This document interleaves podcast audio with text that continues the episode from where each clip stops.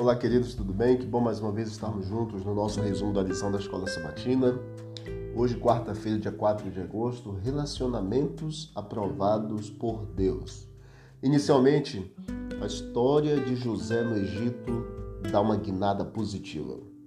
Ele tinha se entregado a Deus e o Senhor abençoou José, que acabou ascendendo a alturas inimagináveis na casa do seu senhor Potifar. Na prática, de que modo as bênçãos de Deus podiam ser vistas na vida de José?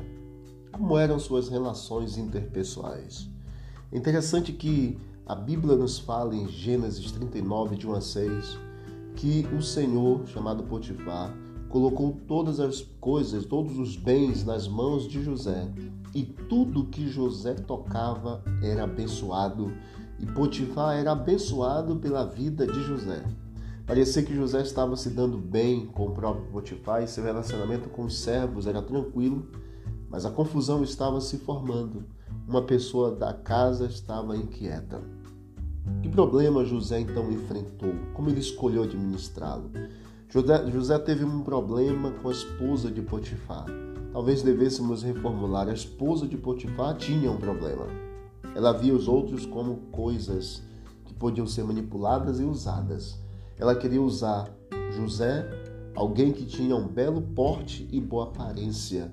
A Bíblia raramente menciona as características físicas das pessoas, porque o Senhor não vê como o ser humano vê. O Senhor vê de forma interior e o homem vê de forma exterior, diz 1 Samuel capítulo 16, verso 7. Nesse caso, a boa aparência de José parece ter sido mais um obstáculo do que um auxílio em sua busca pela pureza e fidelidade aos princípios de Deus. Apesar da insistência da mulher, José fez algo aparentemente contraproducente. Ele aplicou os princípios bíblicos ao problema com a esposa de Potifar. Os preceitos divinos não são antiquados, como pode atestar qualquer pessoa que sofreu as consequências, lógico, do pecado.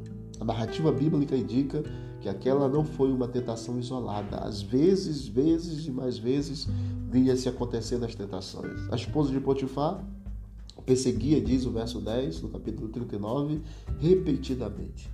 José tentou explicar sua motivação para a sua decisão, verso 8 e 9, não cometeria tamanho pecado contra o seu Senhor e próprio Deus, mas pareceu não funcionar. José não podia controlar as escolhas dos outros, mas honrou a Deus na sua maneira de tratar com as pessoas. Ele aprendeu a andar com o Senhor e isso o ajudou a resistir à tentação. Que Deus abençoe. Leia capítulo 39 de Gênesis, verso 1 ao verso 10 e compreenda melhor como Deus pode ajudar alguém que se mantém na fidelidade com o Senhor. Vamos orar. Querido Deus, obrigado pelos relacionamentos interpessoais de José e o relacionamento dele contigo.